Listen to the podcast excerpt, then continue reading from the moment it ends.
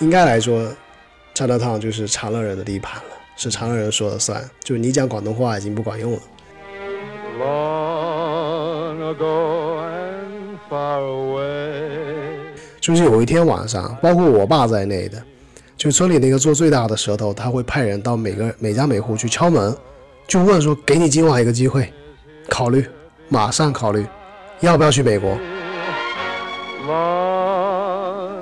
所谓的在唐人街是道上的这种人物的前辈，每一个人都说凭借这个人很仗义，照顾过他们。所以后来这个九十年代，国家的经济的红利期，很多没有出过国的人，他们抓住了这个机遇，房子都没了，就是卖掉去还债了，因为店铺被人告了嘛，所以打官司也输了，所以都拿去赔钱。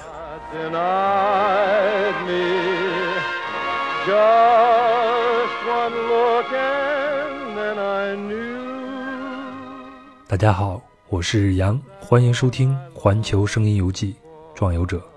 在这里也提醒大家，可以通过苹果播客 Podcast 和喜马拉雅 FM 来给壮游者评论打星，以及留言提出您的宝贵建议。本期我们的目的地是从福建长乐到纽约曼哈顿的唐人街。之所以选择这个话题，是前一段时间震惊世界的英国冷藏车三十九人全部死亡的偷渡案。因为起先被认为是中国偷渡客，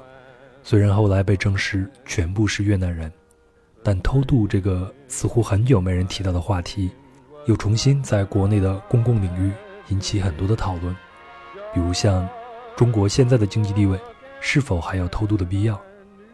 在一些文章或播客里边会讨论世界经济不均衡造成的难民或者移民风潮的走向。我一直很想聊聊这个话题，因为在我的旅行中。哪怕远至世界最南端的乌斯怀亚，都能看到中国移民的身影。我很好奇是什么原因能够让他们去国离乡，到万里之外讨生活？他们得到了什么，又失去了什么呢？今天的装游者是路易斯。路易斯是福建长乐人，出生于八十年代。那长乐呢，是中国最著名的偷渡之乡，也恰恰是从上世纪八十年代开始，在长乐的农村。到海外去，就成为当地村民一个最重要的选择。他们采用集资、团购的方式购买蛇头的服务，不顾路途上的危险，整村整村的偷渡。纽约曼哈顿的唐人街，广东话也慢慢的被福建长乐话给取代。几年前，路易斯通过合法途径到美国读书生活，会跟当年通过偷渡抵达那里的长辈、亲戚以及乡党们叙旧聊天。当年的长乐。和现在的长乐什么样子呢？这批人在美国生活的上限又如何？是否会因为错过中国经济大发展而遗憾呢？今天，路易斯会将这些故事分享给我们来听。Aladdin's lamp is mine. 好，先请出我的好朋友路易斯，路易斯给大家打个招呼吧。嗨，杨以及壮游者的听众朋友们。虽然我们隔着这个音频啊见不到彼此，但是呢，壮游者我是非常熟悉的，因为我跟老杨也非常熟悉。熟悉到什么程度呢？我们看过对方的屁股。这个我我必须得给大家解释一下啊！我跟路易斯，我们第一次见面应该是在纽约是吧？在一号线。哦，那应该是二零一四年了。对，一晃五年过去了，然后现在终于有机会坐在一起聊一聊啊，嗯、吃个饭啊。上次我们一起去打篮球，对，打完篮球呢要洗澡，对，所以呢彼此就看见了彼此的屁股。但是 我们是洗各自的屁股哦。太愉快了，太愉快了。总之呢，非常开心跟路易斯坐下来聊一聊我们共同感兴趣的话题，对，聊一聊纽约。但虽然我知道纽约对你来说是一个非常有意义的一个地方，对，而且我知道。如果我要跟你聊纽约，你最想聊纽约的并不是曼哈顿的唐人街，嗯哼。但是今天很不幸，我们就想选择这样一个题，和你好好的聊一聊。没问题。呃，我想先问你一个问题，路易斯，你喜不喜欢唐人街？我知道你去也去了很多的地方，嗯，你到每一地的话，你会不会去选择唐人街这个地方呢？会去感受一下，因为在那儿能找到这个同样的文化背景跟肤色，以及自己内心一块比较保留的地方的共同载体的这么一个地方。应该说，曼哈顿的唐人街是北美地区最大的唐人街了。我先大概介绍一下它的位置。曼哈顿唐人街位于纽约曼哈顿的下城的南端，它的范围呢是以 Mott Street 为中心。那中国人会把它翻译成雾街，一听这个翻译，应该就是广东人最早在那边弄的。然后还包括周边的几条街道组成的区域。呃，它呢距呃距离呢纽约市政府呢仅一箭之遥，对，离那个华尔街好像也很近。我上次走一次，大概只要十五分钟左右就能走到华尔街那边。都不远。嗯，它旁边呢就是世界表演艺术中心百老汇，它应该是处于百老汇东边。嗯，然后呢，跟小意大利也是一街之遥，这个太有意思了。再往东走就是布鲁克林大桥，我看你在布鲁克林大桥拍了很多的照片，对吗？是的，我就是从，因为我的表姐跟我关系非常近的一个表姐，就是我在美国的时候，她经常照顾我。就我想念家乡的菜的时候，她就会在唐人街买菜。因为在就是我自己居住的这个曼哈顿，就是洋人区，他们都叫方方人区吧，还是什么的。就老外的区域，超市里是没有带血的这种动物的肉类的，海鲜或者是肉都没带血的，而且都是冰冻过的。那对我们这种沿海一带的人，其实吃惯了生猛海鲜的人来说，那个就是属于没有这种血性的，或者没有属于属于死肉。死肉，没错。然后你就唐人街就可以吃到。然后我就还蛮经常去唐人街，而且我表姐的家就在唐人街地铁的上面，就像你这个在地铁上面这种概念是一样的，就是很方便。嗯，然后呢，这个而且唐人街比较方便的一点就是，他买各种的菜啊，就华人超市非常的健全。然后呢，你想吃这些，哪怕是非常犄角旮旯的东西，比如说我们长乐的这个福州那边的拌面、扁肉、水饺，它都能这个买得到。这扁肉是馄饨吗？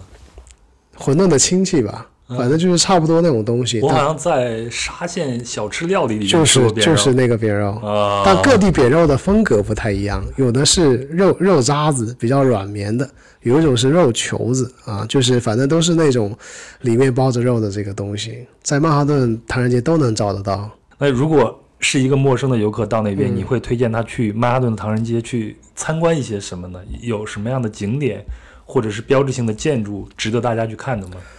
呃，第一站你应该会先看到唐人街的标志之一，就是我们福州吧，就是福州长乐。这福州的有一个这个民族英雄叫林则徐，哦，我记得那个雕像。呃，林则徐比较出名就是虎门销烟嘛，现在基本成了世界禁毒大使了。然后非常尴尬一点就是因为纽约这个对自然的保护跟动物的保护，林则徐的雕像虽然非常高大，但他全身都是鸽子的屎。呃，另外一个，为什么他会嗯修？除了是你福州的老乡以外，它还有其他的寓意吗？把林则徐那么大一个雕像建立在纽约的唐人街。因为林则徐其实他有一个这个称谓叫“开眼看世界第一人”，他是最早在满清政府这种所谓的洋务运动啊什么，跟国外的这种交流比较频繁，跟认知国外最早的一批人之一。而且他有一个比较好的是，对于我们这种学生来讲，别人问我为什么出国的时候，我冠冕堂皇经常引用他的一句话，叫“师夷长技以制夷”。就我为什么我要出国呢？我不能反对老外好的东西，虽然他在欺负我们吧，我们有一段屈辱史，但我说林则徐说过“师夷长技以制夷”，就是我们要学他们好的地方，然后为我所用，最后呢打败他们。嗯，我自己在唐人街的观察啊，然后我发现在里边呢，出入的基本上都是上了年纪的那些传统的华人，你在他们的脸上都还能看到五千年的风风雨雨。可能正是这种原因呢，就让我对唐人街有一种稍微的有一种距离感，我不太喜欢去唐人街。那你的你的观察是新的一代年轻人，他们会经常去唐人街里边去娱乐或者是吃饭吗？新一代的这种年轻人可能并不是很愿意去。就像我如果想去唐人街，我最多就是走一下亲戚，因为这个老一辈的在唐人街生活习惯的人，他们不太愿意离开唐人街的这个舒适圈了，因为他们有那种语言氛围，跟在这个老家同样的这种生活的环境。因为唐人街基本上就是已经跟中国的长乐这种一些市场啊、村子的这种生活的这种建筑风格也好，跟人与人之间这种交流的方式也好是同步的。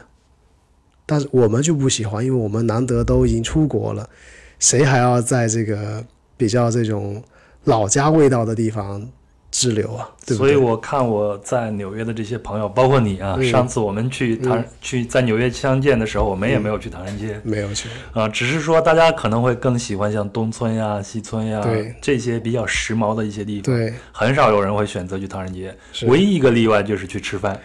对，这个是可以的，嗯因为唐人街有特别好吃的一些广州店、广州的菜馆跟一些老家的风味。我看了一篇美国人写的文章，他记述的是早期的唐人街为什么能够成为一个旅游目的地。嗯，那当然，它是对白人来说的，那个时候他们称之为白人，并没有划分非常严格的那些。嗯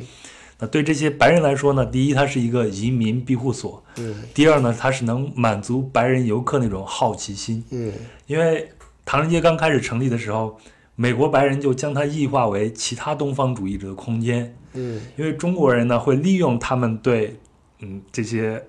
中国劳工的那种定型的陈旧观念，开发出了一些像炒杂碎啊、哦，西兰花炒牛肉啊。对，还有一点非常重要，就是会有各种各样的杂技表演，以及鸦片馆，还有就是妓院，所以会吸引很多的白人到那边去。是是是，嗯当然，在通过唐人街这么漫长的一个发展，一百五十多年了一个发展，这些东西在唐人街里边应该是慢慢在消除了吧？对，嗯基本上已经像你刚才所说这些东西已经找不到了，啊，就是所谓的妓院是更不可能的事情了。当然有隐藏的一些可能灰色地带吧，在公共的这种交流场合还是不太方便说啊。但是基本上唐人街现在除了脏乱差之外，其实也没什么不好的。但是不管怎么讲呢，唐人街也确实是纽约发展史上一个很重要的一笔。所以我们以前看过一些很老的电影，嗯那在这些电影里边，唐人街都是有所体现的。比如专门就有一部电影叫做《唐人街》，嗯，当然在这里边，唐人街给人的感觉还是一个藏污纳垢的一个地方。是的，因为其实，在西方主流的这个思想当中，包括我们很多这种中国的影视演员去这个好莱坞发展，或者去这种西方电影中去客串，中国人的角色好像就是你只是个会功夫的人，但基本上做不到主角，而且很多时候都在演一个打手或者是配角。嗯这就是一个陈旧定型的观念。至今就是很多人都以为中国人会功夫，你知道吗？所以经常会有人问这个问题啊，真的会有人不会功夫啊？对，会不会功夫？嗯，那在这儿我需要简单的介绍一下曼哈顿唐人街的发展史啊。它是从啊一八四八年到一八八二年，至少有三十万名华工进入美国。那这些华工呢，主要就是从事采矿、筑路、农业、餐饮以及洗衣这些行业，那为美国经济的繁荣起了很大的作用。但是随着太平洋铁路的完工呢，加上美国经济的不景气，就会造成了大量的剩余劳动力。那美国人呢和欧洲的白人移民，他们就会认为这些中国的移民抢了他们的生意，而且确实中国的移民、中国的这些劳工非常非常的勤奋，所以呢，就会有很多针对华人的排华浪潮。那在1852年的加利福尼亚州政府就通过了外国矿工执照税法，高额盘剥呢华工。1854年，加州最高法院宣布华人不准在法庭作证，这基本上是剥夺了一个公民的一个权利。到了1870年的十二月呢，旧金山市的议会又通过了街边挑担法则，不准市民在人行道上肩挑竹篮走动。那这个法令肯定就是针对华人的，只有华人才喜欢这样去做。对，所以呢，所有的这一切都是针对华人华工，一直到一八八二年的排华法案出台。那在这个过程中呢，就有一部分华人和华工必须得迁徙了。那有一部分人就是继续向南走，到墨西哥呀，到古巴呀，再往下走呢，就到了南美。那还有一部分人是往东边走。那到东边呢，就是会去一些像芝加哥呀、圣路易斯啊、费城啊、巴尔的摩呀、波士顿呀，还有纽约。那当然了，移民众多、正在蓬勃发展的纽约是华人的最选择的一个地方。据说第一位在纽约永久居住下来的华人是一个广东人，他叫做阿 King。一听这个名字，他就是一个广东人。对，他是在1858年来到纽约的，最初是在街上卖雪茄，然后开一个杂货铺卖一些干果蔬菜，然后在他楼上呢，他把自己的房间隔成了出租间，然后租给来这里边的华人。那这个经济结构就非常像现在的华人在那边的一个结构，一百多年来是没有变化的。那到了一九一零年呢，纽约华人大约就到了一万啊到一万五之间了。现在的纽约是亚洲以外华人数量最多的城市，大约是在五十七万人左右。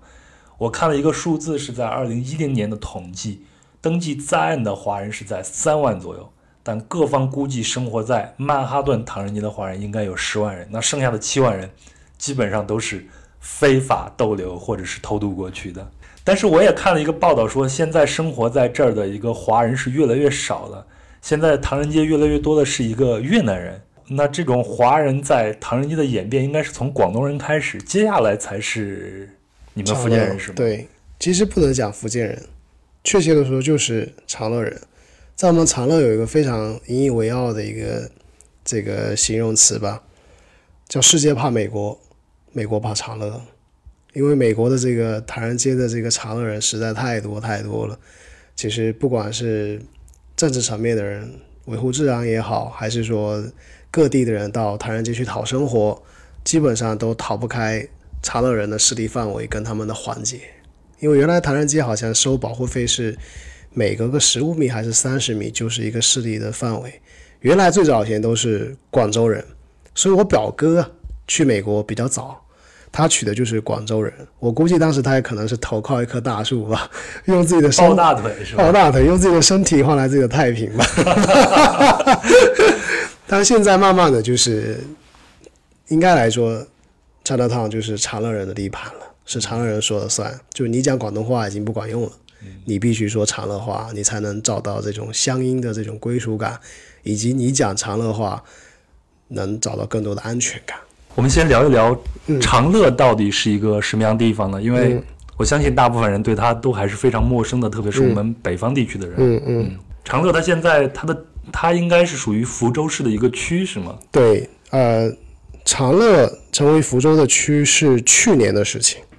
在此之前，长乐自己是一个市，叫长乐市，现在并到福州，成为福州的一个区，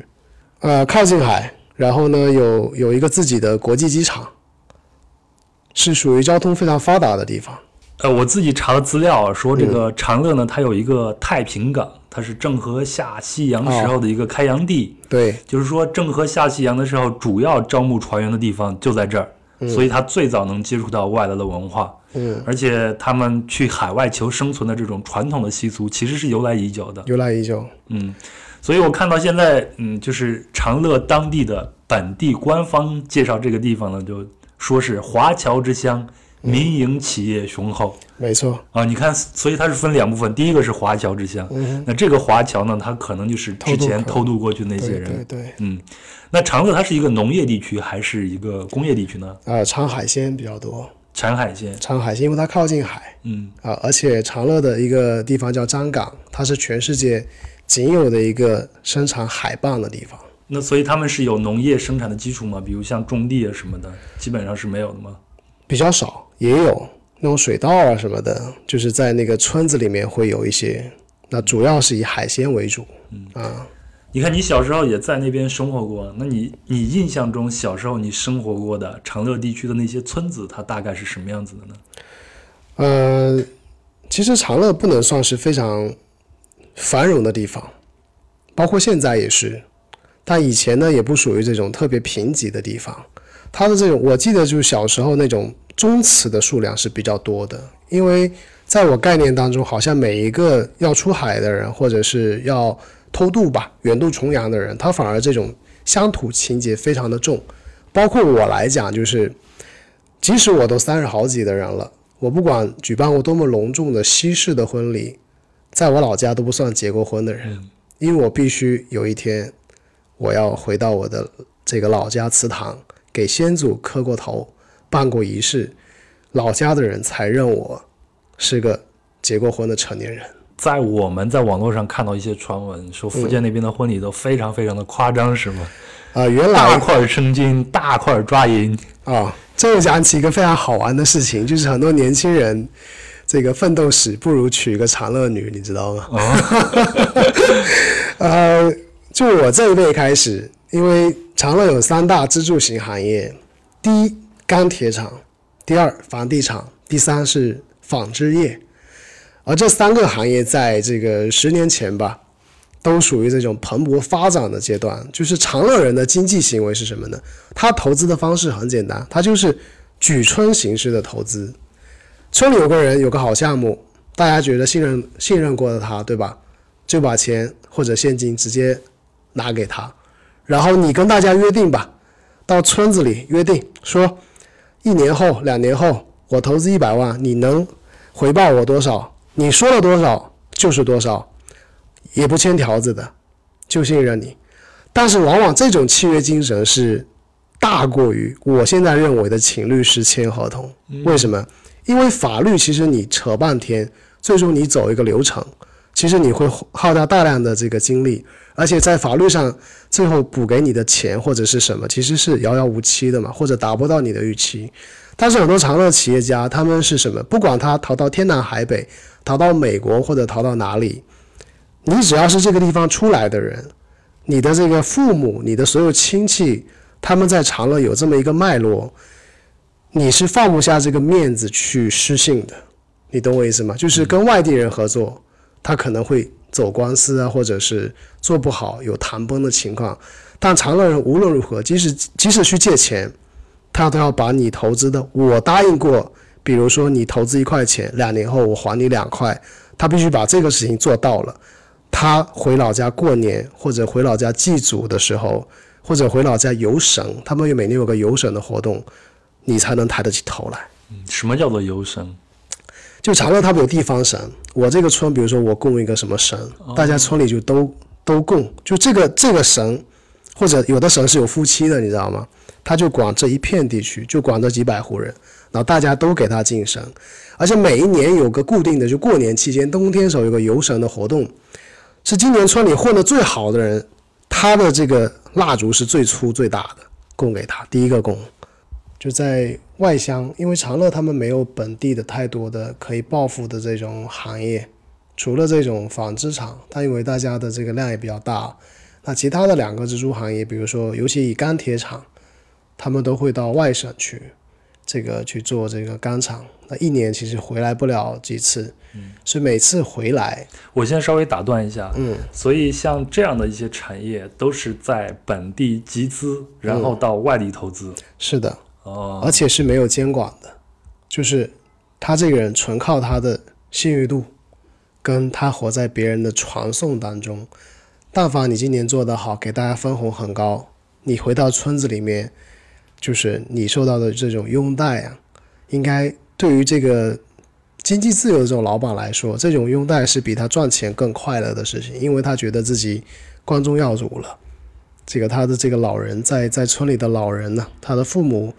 也会活得这个更滋润、更快乐，因为享受这种崇拜，其实是给这个在外创业的这种人打了一剂鸡血吧，我觉得，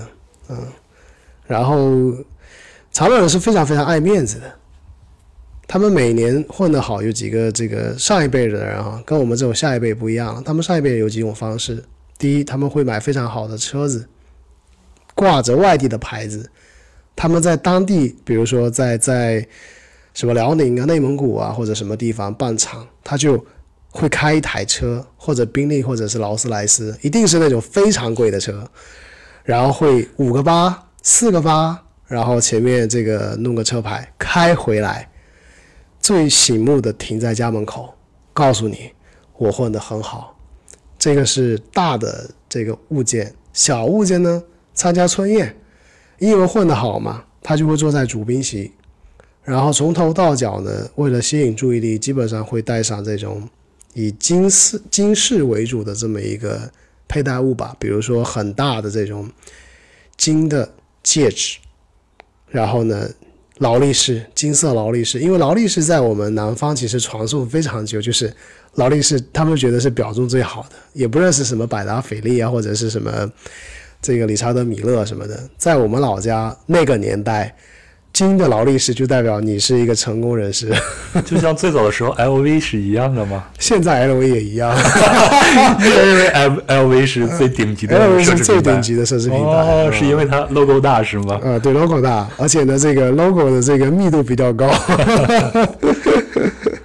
嗯，所以你们那边娶媳妇儿嫁女儿都真的就是那种披金挂银是吧？就是能展现自己财力雄厚的方式，都会去展示。那个，因为长乐原来是福州旁边的一个市，它现在是属于区，但原来两个是独立开的，它只是归福州管。就原来长乐有这个钢铁厂，在九十年代迅猛发展的时候啊，长乐的经济都有钱到什么程度？除了穿金戴银跟非常夸张的陪嫁之外，婚丧嫁娶啊，就是不管是好的还是不好的婚丧嫁娶，你来我们长乐这个吃这种喜酒啊，您不用随份子钱，我们还给你发钱。哇，下次再有这样的机会通知我，我坐飞机过去。会发很很夸张的金额吗？还是像广东人的利是一样？呃，应该来说，在全国都算是比较夸张的。首先，它的菜是有三十道以上，而且每一道菜都是海鲜。在我们老一辈的长乐人的观念里，我请你吃饭，今天如果你把盘子都吃空了，说明我没接待好你，你必须吃不完，而且还要有拿着东西走。然后呢，发钱就是他们觉得最好的礼物了，比什么花生油啊，或者是什么给你点喜糖啊，或者是怎么样，他觉得更实际。我最多的一场吧，应该我差不多有分到三千块现金，也就是一桌他会扔差不多三万块的这个现金，分给每一个人。然后这个家里的这种有钱人家的这种长辈去世就更夸张了。因为比如说我我的孩子结婚，我只是自己来分钱，但老人去世，他有可能生好多个孩子，那这这几个孩子可能都很有钱，那每一个孩子或者孙子有结婚的人，他也要分钱，也就是说，他这里面是非常大的一个资金池，来给公众发放钱财，所以你会发现说，在办这种这个葬礼的时候啊，大家都在那边吃饭。然后台上有个村里的主持人就说：“好，现在下面这个环节就是给大家分钱了。”然后台上会念谁谁谁捐多少钱，他就把这个事情拿去公开化，然后做成一种宣传。然后你会发现，这个老人如果说儿孙满堂啊，就会有一个蛇形的长长队伍，每个人手上都拿钱，路过一桌就扔到这个桌上一叠钱，然后扔到最后一个桌里面，你们评选一个桌长吧。你把这个现金垒一垒，然后除以十，分给每一个人，每个人有吃有拿。就在福州当年看不起长乐的时候，因为福州他们是有包这个分配单位跟分房的嘛，长乐人只能所以算是公家人是吗？公家人，然后呢，长乐人他们只能自己去讨生活。到最后遇到这种九十年代钢铁厂爆发的时候，就真的很多老板连名字都不会写，但他就是因为做钢铁，敢打敢拼，赚了好多好多的钱。福州的那些单位里的人都羡慕不已啊，因为你一个月工资假设五千块钱，你除以一天这个请假，你最多被扣两百块钱，但你来长乐一次性可能可以分两千块钱，所以你宁可请一次假来长乐，有吃有喝还有拿。嗯，你看你刚才说啊，像在九十年代钢铁啊大爆发的时候，对。让长乐人就开始致富了。对，我想知道他们身上的这种冒险的这种精神，嗯，到底是从哪儿来的呢？这个第一是一种遗传基因吧，因为靠海一带的人原来就是出海啊，或者是做什么，他其实都带有一点危险性，不然你很难从这种大自然中这个存活下来，这是一种遗传基因。第二，其实这种冒险精神，我觉得是很多是被动的，因为你确实除了偷渡，你没有别的这种途径可以使自己改变生活，很多时候是被逼的。还有一点就是，长乐人其实是一个非常喜欢比较，又源于面子吧，就是如果别人做得好，你却做得不好，你在这个村里面，你的这个家族这个脉络，跟你的这个家庭成员。其实在这村里面，其实是很有压力的。别人觉得说你没有发达，可能是因为你懒啊，或者觉得你的智慧不如别人啊，所以你会想方设法的，哪怕你要知道，全世界任何我们当地有句话叫“全世界任何有华人的地方都有长乐人”，在中国也是，你去可以可以看内蒙古啊、鄂尔多斯啊，或者是什么陕西陕北挖矿的矿区，你的新疆啊什么，你能想到的自然条件最恶劣的地方，只要有人在做生意，一定会有长乐人。那你像你刚才说的长乐这种极强的，嗯非常根植于他们血液中间的这种契约精神，嗯。那他能够建立这种精神的这种根源，是不是就是你刚才讲的这种宗族的关系呢？是，肯定有这样的关系，因为其实长乐的各个村，其实他们是一个每个村都是一个小社会，因为人的名声在我们长乐是看得非常重的，就是你好不好，你抵不过流言蜚语，你只能一直好，所以你想破脑袋，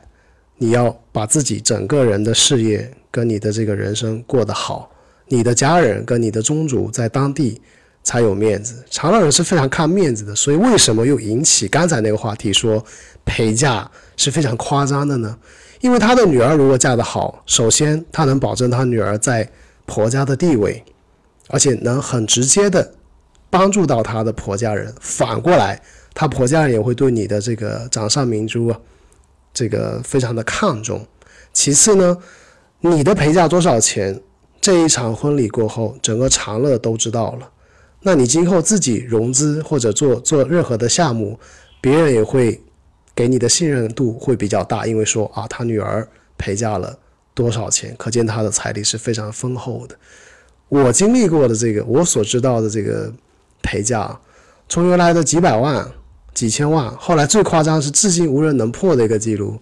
他这个长乐的十大富豪之一，他是做钢铁的，他有两个女儿，大女儿出嫁陪嫁是两亿人民币，二女儿出嫁呢，因为她还是很有钱，她陪嫁两亿一千万，就盖过她姐姐一点啊、所以当时这件事情对我的触动很大。所以你现在才开始发奋努力，没有没有，准备把自己变成长乐十大富豪之一。努力吧。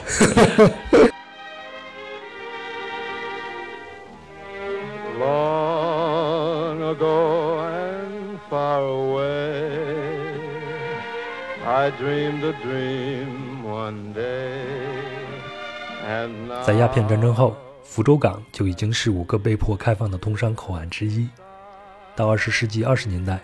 从福州出发的航线已经延伸到日本、朝鲜、海参崴、东南亚乃至澳大利亚。福建人早已经有海外讨生活的民间风潮。在二十世纪八十年代的长乐，和全国大多数地区一样，并没有能够生成今日长乐企业家们的土壤，大多数人过的还是穷日子。但村子里一些偷渡先行者们带回来的财富，起到了示范效应，也引发了偷渡的高潮期。一个调查数据显示，从1980年到2005年，有20多万人从小城长乐进入美国。这期间，虽然公安机关大力打击，但并不能全部堵住那些想要改变命运的人们。that all I longed for long ago was you. 其实就像我很理解的唐人街跟我父辈这一批人，就像我父亲他们他们的亲朋好友，或者是平常一起上学的同学，他们到了成年，考不上大学是很正常的事情，也不可能有那么多学习机会给你们。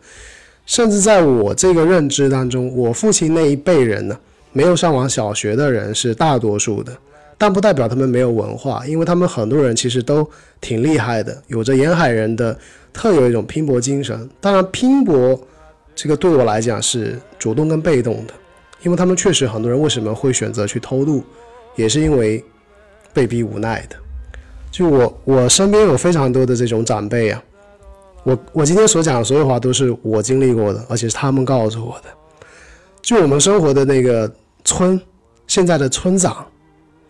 在他十六岁的时候，因为他家里你知道吗？长乐还有个问题，原来超生非常严重，家里也养不起那么多孩子。就是村长他有八个兄弟，他作为老三还是老二吧，他大部分的兄弟都去美国了，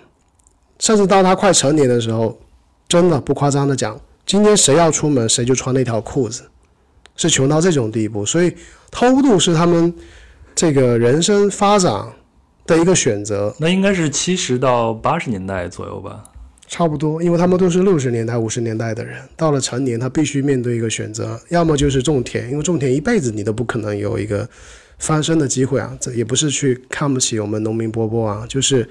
真的对于沉重的家庭负担来说，与其在家里日复一日的种田，但是你收入你是可以看得到的，而且是看天气吃饭，不如啊，就是远渡重洋，出国闯一闯，而且。在我记忆当中，那些出过国的人，因为当时的美元汇率差不多能达到一比十，嗯，所以每一个家里有男人出国的这种女人，在村子里面是比较有地位的。福建当地话，就我们长乐话叫“缓卡妈”，“缓卡妈”的意思就是乔，就是叫什么华侨的老婆的意思。就你只是在外面洗碗，有可能你过得非常差，有可能你被黑人打。有可能你送错餐被辞掉，但你在老家，你的老婆跟小孩在村里面就是有钱人的家人的那种感觉。所以当时这个去海外也只能偷渡去海外，这个方式虽然是不合法的，但是能让你的家庭在老家比较有面子。那我们知道，在那个年代，八九十年代，在全国。大部分人的平均收入水平都是很低的，嗯，那他们是如何来筹措这个资金来付给这个蛇头，以足够的钱才能偷渡出去呢？首先有几种方式吧，我我其中一个表哥，就你见过的那一个开餐馆的表哥，他本身在当地算是富二代，因为他他父亲最早前去做这种做这种收废铁的这种这种事情吧，其实很早以前在当地都算是比较有钱的人了，他可以完全。自行的筹措偷渡的费用，而且他是坐飞机去的。哦，表哥的故事我们后面会单独讲一下。那他这是属于一个特别特殊的情况，就是我自筹资金，自筹资金，而且做的是空运的。那大部分人其实做的是海运，因为海运首先是众筹形式，一艘船它可以容纳很多人，几十上百号、几百号人，那相对来说这种船票就便宜一点嘛。对不对？不用为你个人制定，等于说是我们现在的团购。团购对，偷渡团购啊，你人越多的话，其实越便宜。而且村子里面，因为它当地每个村都有一个蛇头吧，或者是蛇头正好这个蛇头集团，这个有你们村的人，他们就会跟组织讲这种分期啊，或者按月来还，你可以先尽可能筹到第一笔首付的钱。这当然也看你跟蛇头的关系如何了。有的人就是给你打个折，或者是你先出去吧，连首付都不要了，但是你记得每个月要还。但你也逃不掉啊。第一，他们在海外的工作，这个关系网也都是蛇头跟当地的这种黑帮啊、劳工的这种控制的人员是一体的。第二是你妻儿跟老人也都在老家，你是跑不掉的嘛，对不对？你只能不停的摸黑干活，这个一部分钱寄回老家供家用。另外一方面就是每个月要按月还给蛇头这个偷渡的这种差旅费。众筹的话，比如说我们家，嗯，我们家我要偷渡出去，嗯，那我就可以向全村放这个消息，对，向全村的人都可以向他们问你要不要投资我。也不是投资，其实你就是去借钱。哦，就是去借钱，你就是去借钱。但这个借钱他还的时候是没有利息的，还是？呃，基本上是没有利息的。因为很多稍微有点能力的亲戚，大家都会借给你，因为是给你一个出路嘛。但你会记得这个恩情，所谓的利息，也就是这种恩情了。啊，所以最后回报的是以恩情或者更大的其他方面的利益其他方面，或者是等你有的亲戚他们出头了，比如说我说的那种钢铁厂，那曾经你帮过他，他会给你钢股的形式。就比如说，OK，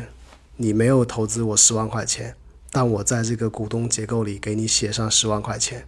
我分红的时候也按十万块的比例我回报给你，因为你当年帮过我。所以长乐其实还是个蛮江湖的地方，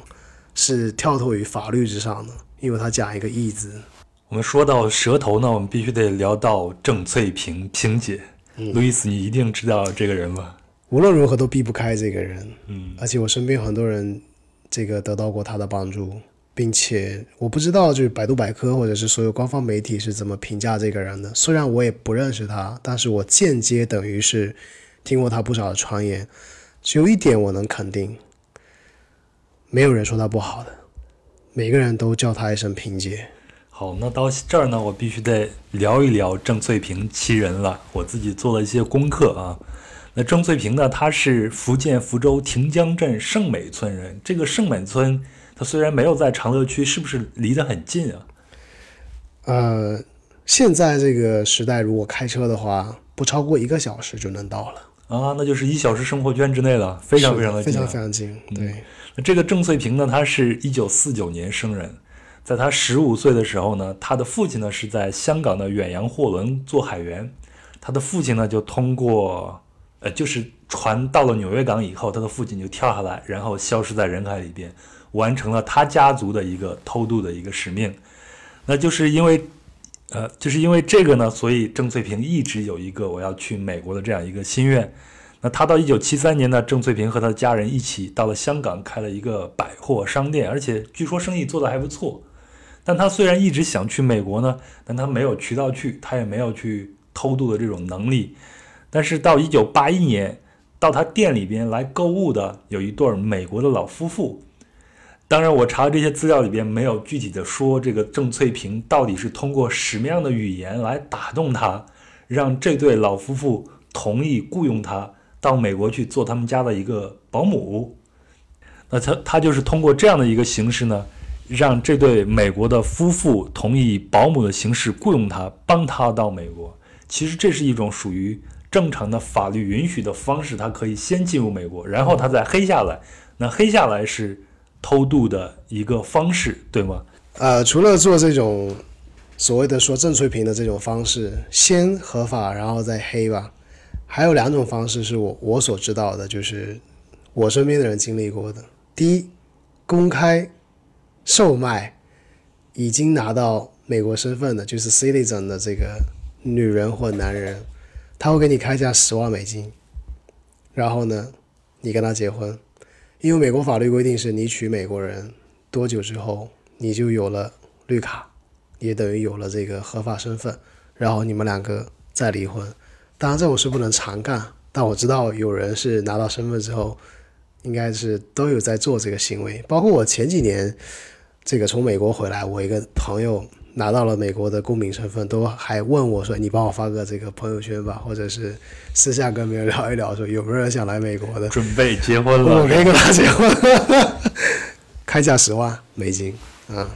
我昨天晚上看了李安的电影《喜宴》，哦那上头那个顾薇薇呢，就是来自于中国上海。她到了美国以后，为了拿身份，最后也跟高伟同要假结婚。虽然高伟同是一个 gay，但是他们也要假结婚来帮助他拿到这样一个身份。其实这是一个非常流行的一个方法非。常流行，而且据我所知，很多不少哦，假结婚的人最后真的产生了真的感情，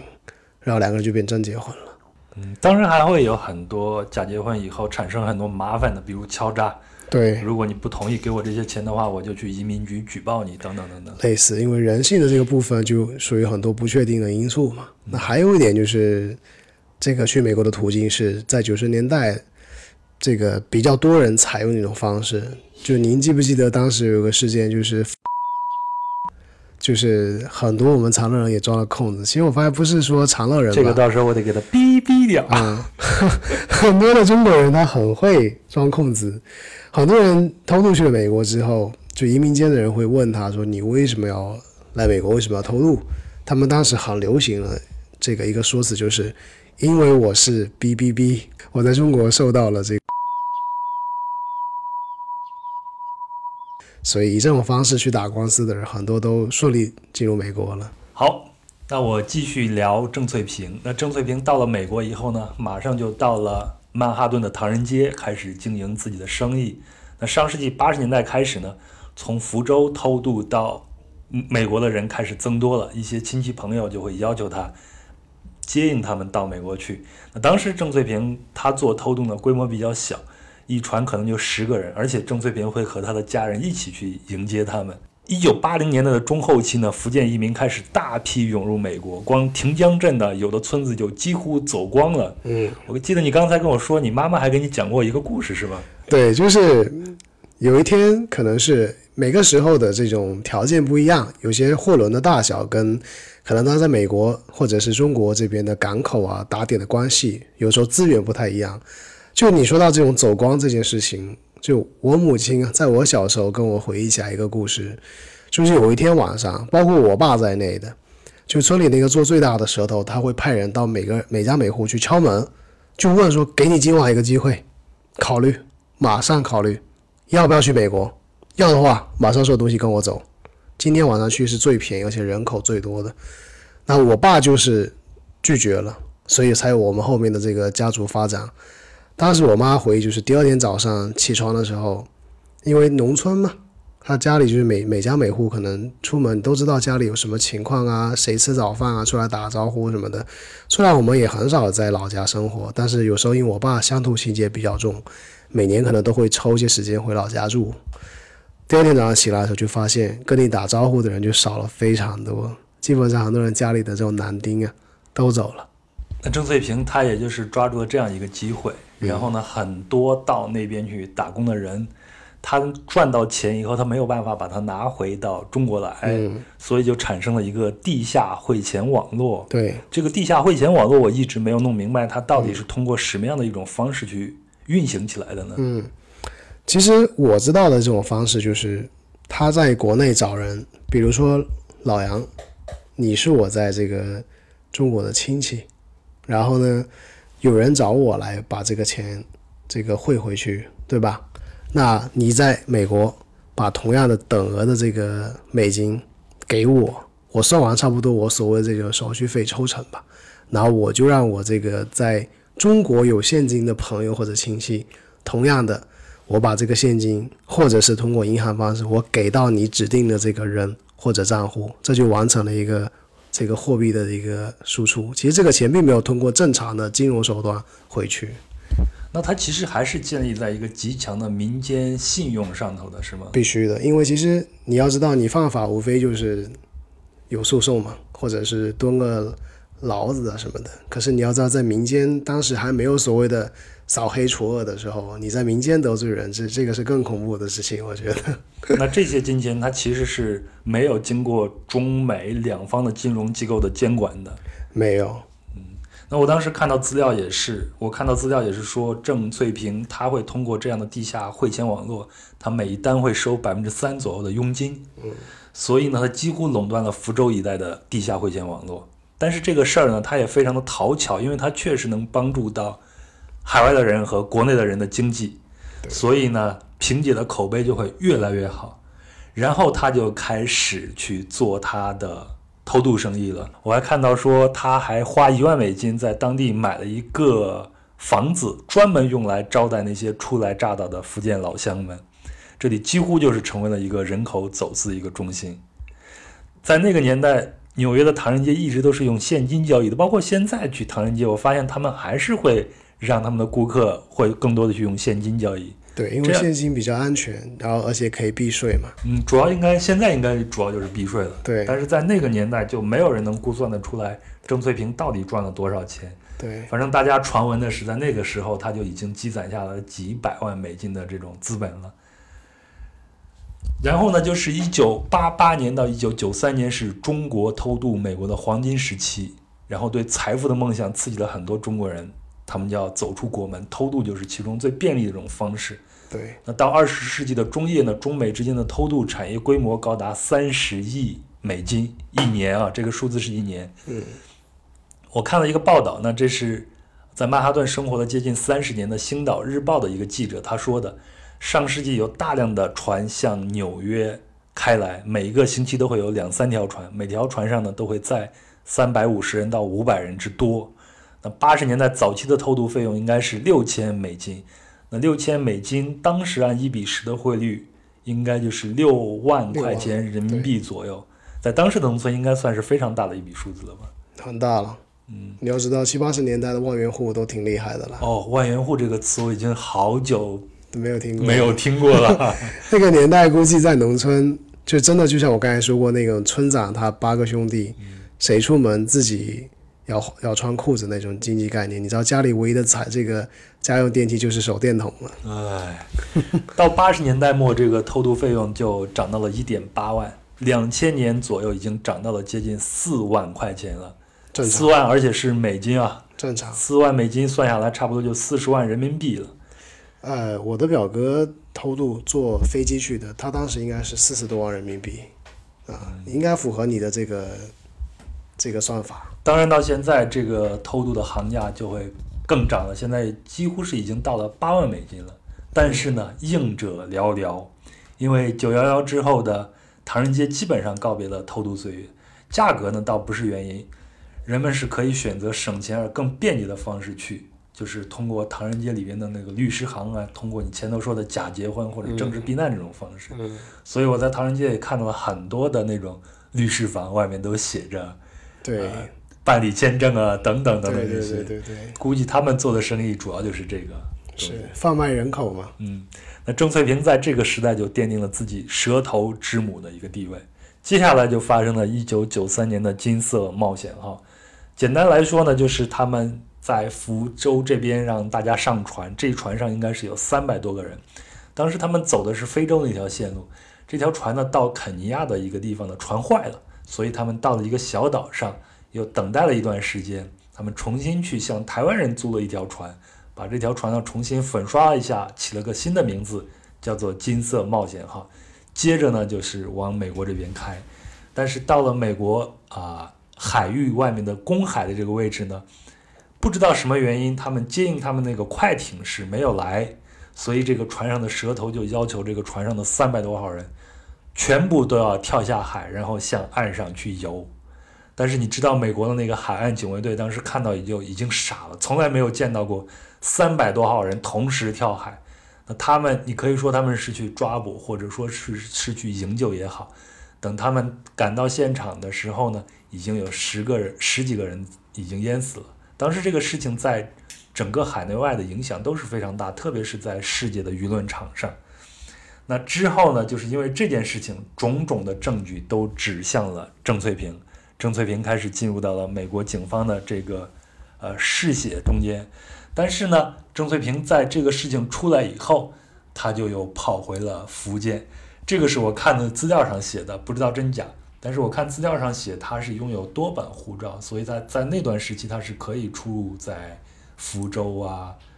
呃香港啊以及纽约。那这种多本护照这种情况，是不是也是一个非常常见的一种现象呢？嗯，对，很正常，因为这些事情通过钱都能搞得定，而且就像我刚才跟你说过，我的亲戚出国，他就买的是假护照，他是从香港，就是从香港这个去的，飞到墨西哥，再从墨西哥进了这个美国，他走的就是这是空路的空路的方式，他买的就是香港一个人的这个护照，因为香港人他的护照在国际上比较好用嘛。然后我估计是一个比较缺钱的主，然后呢，当时这个年代不知道为什么，我觉得他们胆子都很大，就是比如说直接把护照上那个人的头像换成你，而且你在过关的时候，你必须就是要很熟练的能讲出自己的号码、名字啊，七七八八相关的这个资料。然后这个东西是舌头会给到你，就是你在偷渡之前，你要熟练的背它，把它当成是你自己。我表哥走的就是这种方式。嗯总之呢，郑翠萍就靠着这些假护照、多本护照呢，在一九九三年到两千年之间呢，一直游走于福建、香港和美国之间，一直也没有出事儿。但是到两千年，他在香港的机场呢就露了马脚，然后被香港的警方给监禁起来，直到两年后才把他引渡到美国。那对他的庭审呢，是到两千零五年才开始的。当时在庭审的时候呢，已经有污点证人了，也就是在那条船上那些人开始在指控这个郑翠萍，但是在这个庭上呢，就所有的这个证据对郑翠萍都很不利。这个时候，我觉得郑翠萍特别厉害，她就撇开了她的辩护律师，然后自己做了一个一个半小时的一个自我辩护。我印象特别深的时候，她指着其中的一个公诉人，我们知道在美国是有这种公诉人和这种陪审制度的，其中有一个布朗小姐是刚刚怀孕，然后他就说布朗小姐，你马上就会成为一个母亲。当你成为一个真正的母亲的时候，你就会理解我现在所做的一切行为。哦，我当时看到这句话的时候，其实脑袋还是一炸。我觉得我这个，首先这个女人很厉害，对，嗯，另外一个呢，通过她说的这个话，你也能知道，其实这些偷渡者他们就是愿意牺牲一代人去换取下一代人的是很有更好的。一个生活条件。对，嗯，你了解的是这样的一个情况吗？基本上都是这个样子。每个人出国的人都不是为了自己，因为你要知道，偷渡去美国，其实你过得并不好，因为你的非法的这种身份，你不可能到所谓的企业当中去从事劳动或者工作，你只能去打黑工，而且是美国没有人干的，白人不可能干这种活，连黑人，因为虽然他们是受到歧视的这个这个群体，但他们因为他们也是美国人，他们有人权，很多很脏、最脏最累的活也都是给华人，或者是其他第三世界国家人在干嘛，是不是？所以说你说为了自己去出国是不可能的，他们都是上有老下下有小的这么一类人，更多的是为了家庭，那也为了下一代不要再过自己这样的生活了。我继续讲郑翠萍。那最终呢，郑翠萍还是被判人口走私、非法洗钱和绑架的三项罪名，最终是被判了三十五年的监禁。但是他到二零一四年呢，就因为胰腺癌死在了狱中。我当时看的新闻报道啊，就是说，即便是这样，他被判刑了以后，那在福建那边的老乡里边，甚至有人都会说，如果可以的话，我愿意用我自己的这种自由去换取他的监禁时间。可见他在当地，在福建那边还是有非常好的这种口碑的。是的，嗯，很多人都非常感恩萍姐。就我身边有几个也是从美国被有的被押运回来的，知道吗？就终身不得进入美国的这种所谓的在唐人街是道上的这种人物的前辈，每一个人都说萍姐这个人很仗义，照顾过他们。但不管怎样呢，他在美国的呃，他在美国的生活就在二零一四年戛然而止。当时呢，唐人街有一个盛大的葬礼，我还记得当时的腾讯新闻写的那个标题非常的耸动，叫做“福建蛇头之母郑翠萍离世，百辆林肯挤在纽约唐人街”。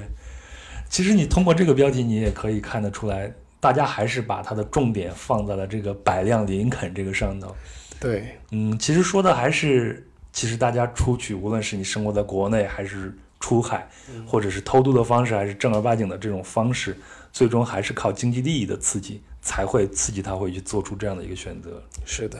咱接下来就聊一聊具体的人，这个人我也见过。嗯，我记得一四年去纽约的时候，你招待我在他的饭店里边吃饭，对，但当时我并不知道那是你表哥，我还以为是你很熟识的一个朋友呢。嗯，那是一个日料店，对吗？其实准确的说是日料跟太仓的结合，因为这个还在，然后老板是中国人。老板是中国人，然后做寿司那个师傅还是我老家那个村里的人。啊我记得，呃，我看了以前的一些资料说，那个时候中国的移民或者说这种非法偷渡过去的人，到了美国以后，主要的工作就是两个，呃，主要是两馆，男进饭馆，女进医馆，嗯，对吗？没错，嗯，那你那边是什么情况呢？我这边是饭馆、医馆、美甲店这些主流的都有做，那还有的就是他们也发展成小的蛇头了啊，但餐馆为主吧，比较多。包括我的现在同龄的这个朋友，也有继承家里饭馆的这么一些人，嗯，都有。那表哥他在家里的时候是一种什么样的状况？又是什么来刺激他会去做走这样一条路呢？其实我表哥还挺挺传奇的，因为他其实并不缺钱。这个我的姨丈吧，应该是没错，应该是叫姨丈。其实我姨丈发家比较早，当时他能够全款走空运，把我表哥偷渡出国，其实在在这个长乐当地都算比较少有的人了，因为很多人走的是海运嘛，海运危险系数高，然后这个时间太长了，有可能有的人都会死掉或者是生重病。但我表哥走的是空运，所以他出国最主要还是追寻一种事业上的一种梦想吧。因为确实在当地，在长乐当地没有什么这个工作的编制，也没有所谓的这种创业的这种土壤。他就想大家都有去美国，而且从美国传来的消息都是美国这个这个叫什么高楼大厦呀，或者是整个西方的这种文明啊，这个他比较向往，所以他就去了。他大概是什么时候走的呢？二十出头，是九十年代吗？九十年代时候去的，嗯，一晃也过了快三十年了。嗯那他的走的那个路线，你说是空运，他是从中国直接去的香港，然后再去墨西哥，对最后再从墨西哥再进了美国，进了美国。那那他这条路是为什么这么顺畅呢？我觉得可能跟价格也有关系，因为你要知道，如果你出得起比较高额的钱，你能打点的人也会比较重要一点。而且他这个买护照的方式也是，你买了他这本护照，偷渡完之后，那个护照的主人他就不能去美国了，所以你要给得起这个钱，让这个人牺牲掉自己去美国的机会，对吧？所以那个年代，我觉得换人头好像是一个很普遍的，就是属于套套餐里面就是比较高的这个 VIP 选项吧，就是这种方式叫做换人头。换人头，就是香港那边的人或者其他拥有比较便捷护照地区的人，那这个人没有出国的梦想，或者他也没有想要离开自己的这个家乡，或者没有想去美国，我这本护照我就给你用吧，你开个价，我把人头换成你的，然后可能在海关里啊怎么样再打点一下，或者是没找当时跟你能对得上口供，然后你偷偷的出去，当然也有发生过不幸的人，就是被截下来的人啊。那像他到了美国以后，他是如何起步呢？那因为我表哥家里的条件还可以，然后他也比较容易到美国之后，这个融资开餐馆嘛，啊，这也是很正常的事情。当然了，虽然是自己出钱或者找朋友亲戚筹措开餐馆，但也是很不容易的，因为你刚开始你都要自己亲自去送外卖，因为你的这个餐馆没开始盈利之前，每增加一个劳动力都是增加你的成本。所以我表哥在美国，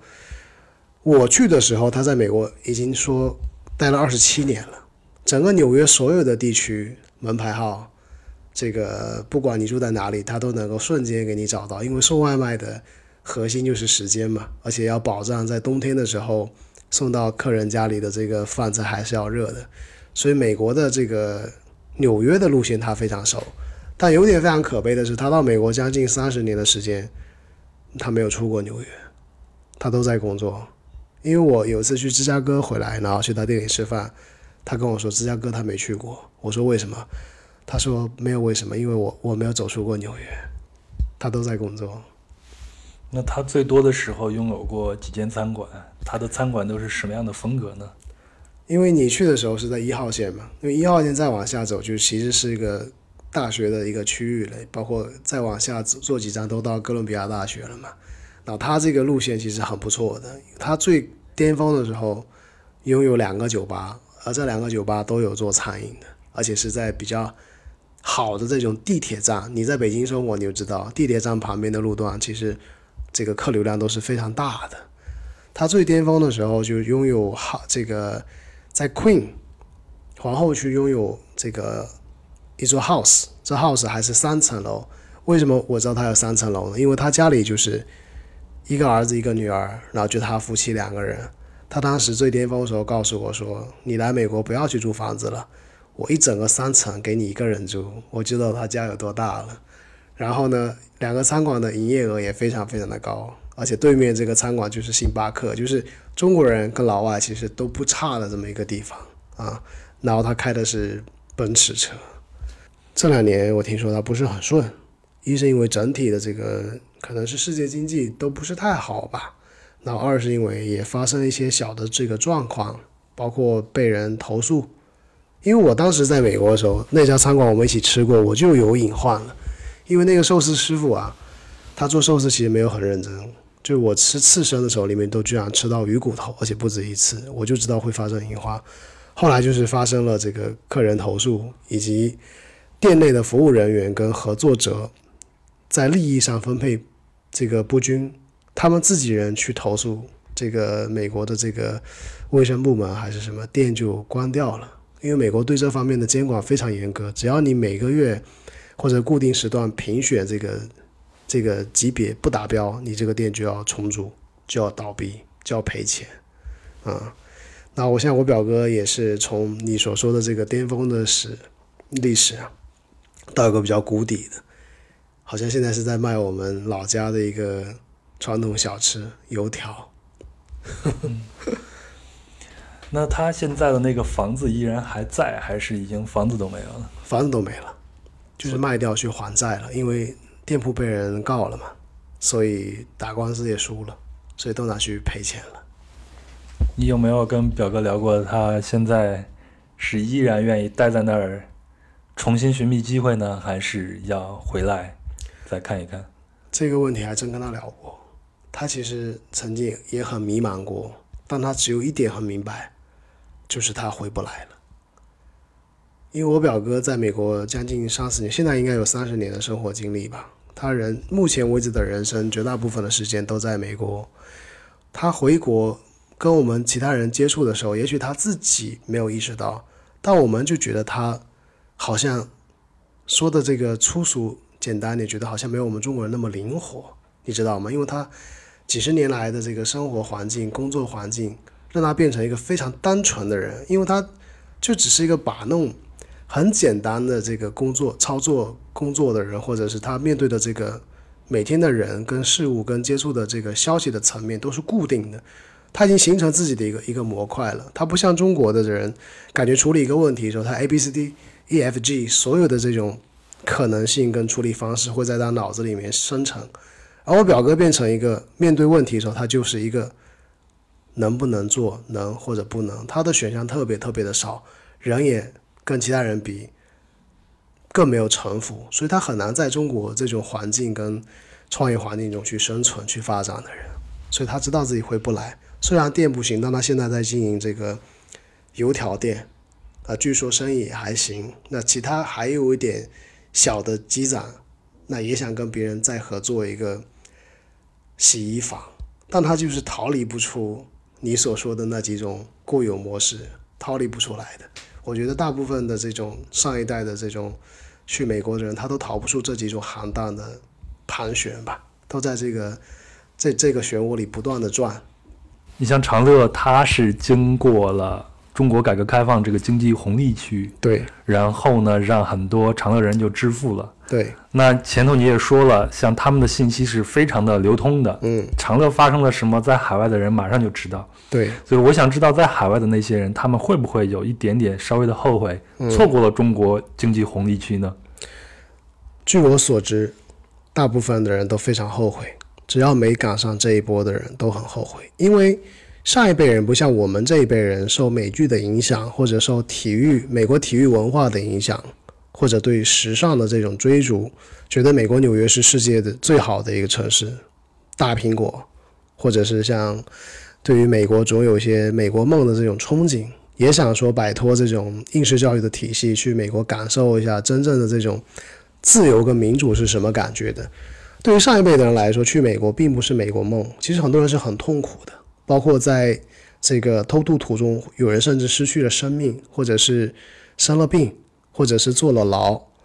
总的一点就是，他们只不过是想讨生活而已。所以后来这个九十年代，国家的经济的红利期，很多没有出过国的人，他们抓住了这个机遇，或者是出国实在受不了苦，又偷渡回来的人，这个赚到了人生中第一桶金，他们觉得自己非常非常的幸运，而这种爆发是。突然之间的爆发，比如说去年他还跟你一起在唐人街或者在曼哈顿洗碗打着黑工，一个月赚个四千美金，隔一年你就发现他在中国开上宾利了，所以你这种眼红程度跟心理不平衡是非常非常正常的。我身边就有太多这样的例子，我可以简单举一个例子，就是这个人呢，他两兄弟原来都在唐人街，很早就出出国了。打工啊，然后在在美国的新新泽西的大西洋赌城，才输了几千万美金，然后哭了，你知道吗？他四十多岁才从美国回来，但第二年正好是村里集资，他的亲戚说做钢铁厂，他东拼西凑吧，反正借了这个几百万还是说一百一一百多万这种的。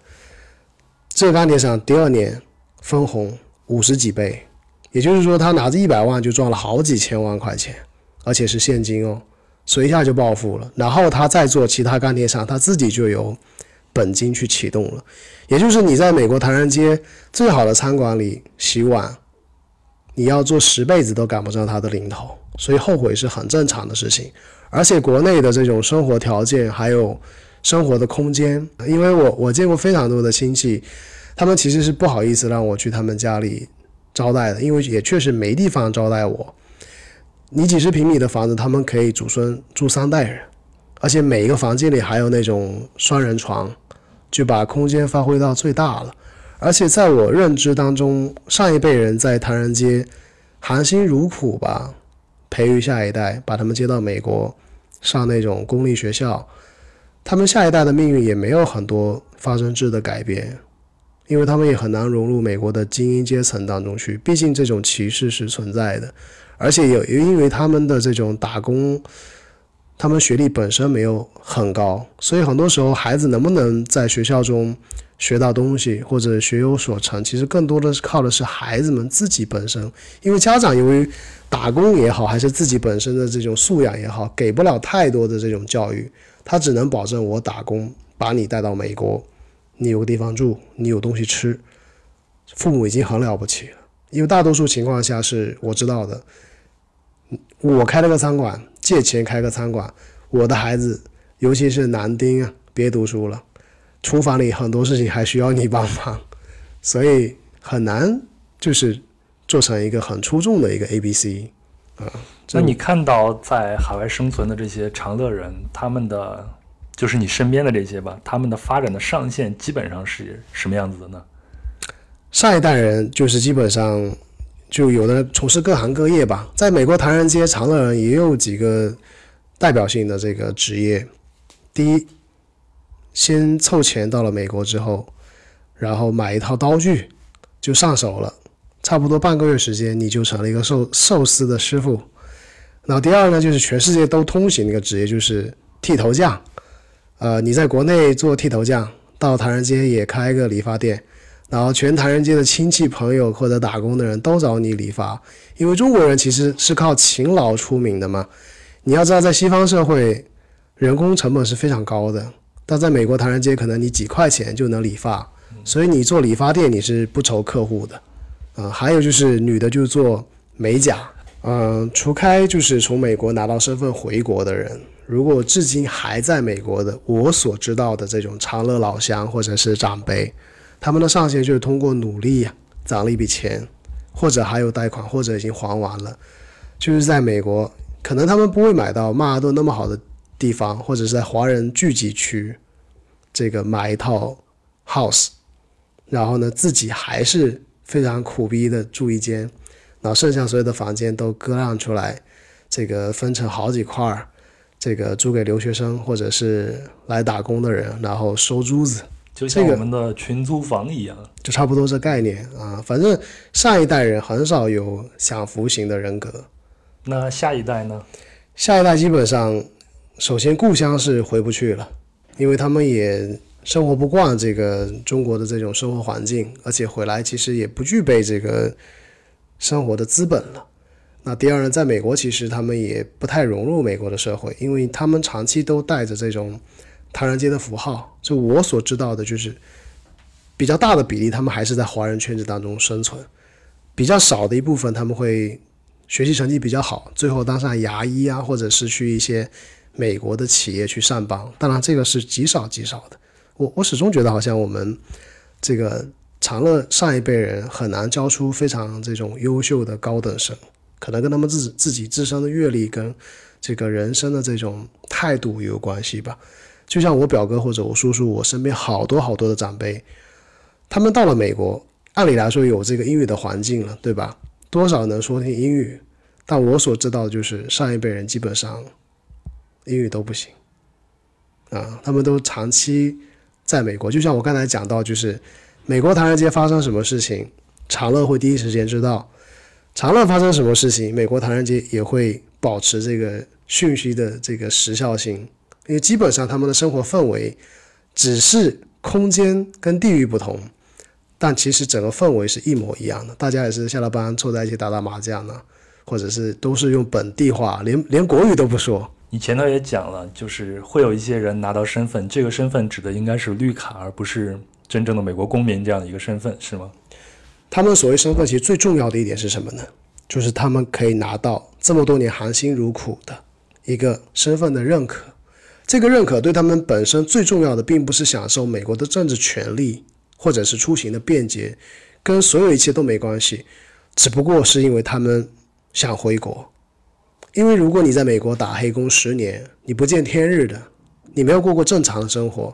你只是想拿到这个身份之后可以回回国回老家看一看妻儿，看看父母。但如果你拿不到绿卡，或者是拿绿卡之前，你肯定就拿身份之前，你肯定拿绿卡嘛。你没拿到这张绿卡，你哪儿都不能走，因为你一旦出境，你这么多年就白干了。你也不可能，你美国回不去，可是你这么这么回国。又失去了这个意义，你自己也更遗憾嘛。而且很多你的小孩儿，这个出生在美国，他们是美国人了，然后你你跟你小孩就要分开。离我最近的一个偷渡客，是我堂妹，你知道吗？就她比我还小，但她其实没有条件能够以合法的像我这种留学的身份出国。她跟她老公两个人，在这个长乐之前做生意。借了亲戚朋友很多钱，结果失败了，最后就通过旅游办美签，因为奥巴马政府开始放开了这个签证，比较鼓励这个中美文化交流，他们就办了一个旅游签证，就黑在美国了。这个是离我最近的这么一个偷渡客的事情。但他们最高兴的一件事情，我是看朋友圈看到的，就是他们生了个孩子，然后在美国。然后呢，美国有个福利，就是孩子出生在美国就是美国人。他们没有很大的志向，就觉得说我自己黑了就算了，国是回不去了，但是债务也可以暂时避免掉了。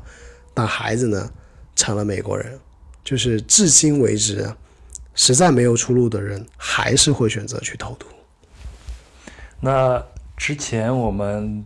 呃聊了，就是说会有一部分人会拿到身份以后就选择回国内发展。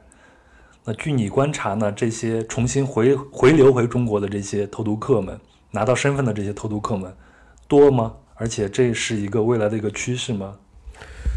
呃，在我看来，应该现在是有超过百分之五十了。就我的表姐至今都还没拿到身份，她就只能在美国，包括她的家人啊、亲戚家里有任何的这种婚丧嫁娶，他只能遥祝而不能参与。啊，那拿到身份的人啊，就我另外其他亲戚朋友拿到身份，第一时间就会回国，回家看一看。那我最后一个问题就是，现在长乐通过偷渡这种方式或者其他的方式去追寻去海外追寻自己的生活梦想的人，是在上升还是在下降呢？基本没人去了吧，因为这个不管怎么讲。中国经济在一个发展的阶段，而美国的这个失业率在上升，而且特朗普政府之后其实也在驱赶一些非法的移民。其实，在美国讨生活是比较困难的事情了。而且，国内的很多以我们长乐这个来讲啊，你不需要做任何的所谓天使轮，或者是去很专业的去评估这个这个能不能投。就村里面今天有一个人他发家了。他会主动的，或者你的亲戚就会询问他说：“我们投点股份吧。”然后他会应允你的这个利润率啊，其实真的会比放高利贷的还要高，因为他必须做到。还是我讲的那个宗族的这个信用跟面子问题，你等于可以，你赚了一部分钱，你放在他那边，其实他就去操盘你的这个收益，你其实相对来说就自由了。不管你做什么，也都比在美国黑在那边打工或者洗碗要好。因为如果你通过偷渡去美国，你不可能做到什么非常好的这个工作。哪怕我身边有一些年轻人比较出色一点的，最后成了医生，他一年差不多能赚个二十万美金，也就一百来万。但你在中国不用读书，或者在在我们长乐不用读书不用辛苦，他一年也能赚到这么多钱。所以出国的人很少。dream one day, and now that dream is here beside 以上就是本期的内容，非常感谢路易斯的分享。有关本期内容的相关图文，我会放在“壮游者”公号里边，请您搜索微信公众号“壮游者”，并打开相关文章就可以找到了。另外，如果您喜欢本期的节目，请顺手分享给身边的朋友，也恳请您能够在喜马拉雅 FM 和苹果播客 Podcast 里边订阅、评论和打星，只有这样，才能让更多的人知道壮游者的存在。最后，壮游者也有自己的听众群，这里有一群有意思的人，大家在这里谈天说地，神游世界。您可以在节目简介里找到添加方式，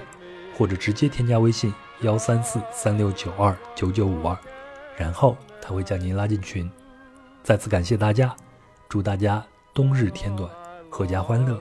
我们下期见。